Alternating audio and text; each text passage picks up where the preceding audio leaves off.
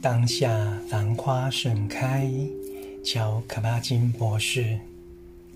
清晨，梭罗虽然不上班，不必张罗孩子早餐，送他们上学，没有外在的理由需要早起，但在华尔腾湖畔居住的日子里，他习惯黎明即起，到湖中洗浴。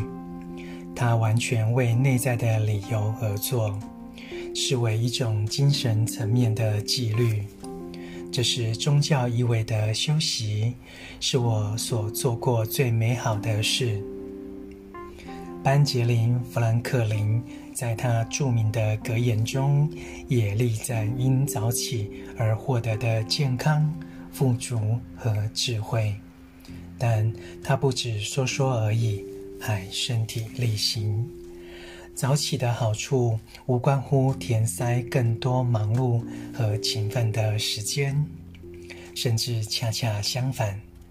早起的好处是来自一段寂静和独处的时间，并可能将之运用于扩展自觉、沉思、关照，为生命腾出时间，刻意不做任何事。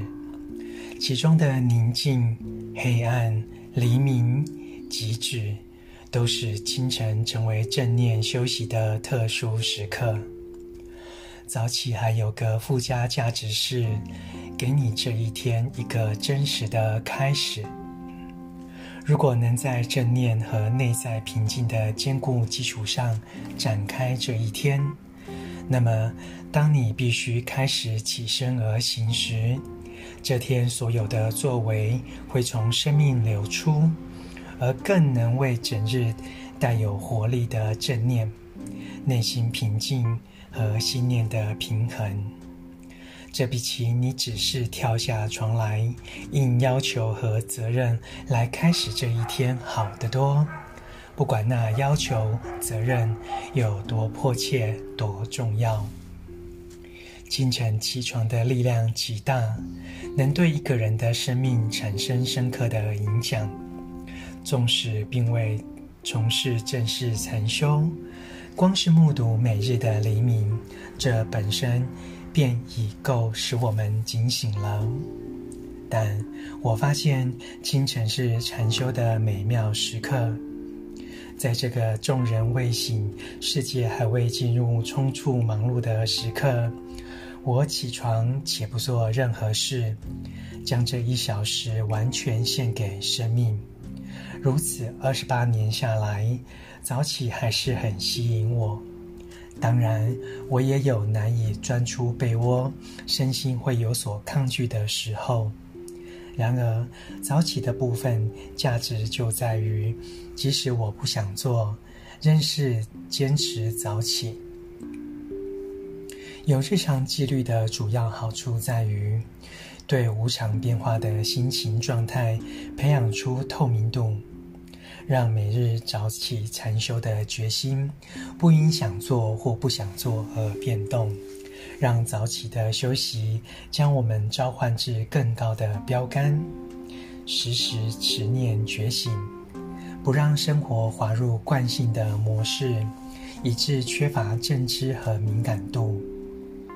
仅仅早起从事无作为本身就是种热处理的淬炼过程，产生出的热能足以重新排列组合我们的原子，给身心崭新而强壮的框架，让我们保持诚实，并提醒我们，生命远比仅仅办妥事情来得丰厚得多。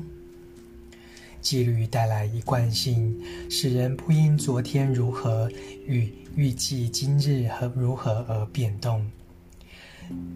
当有要事那日，无论快乐或苦恼的事，或是内在外在都是兵荒马乱的时候，甚至当有很多要事排队等着我，而且情感情很强烈时，我都会特地找时间禅修。哪怕只有几分钟都成。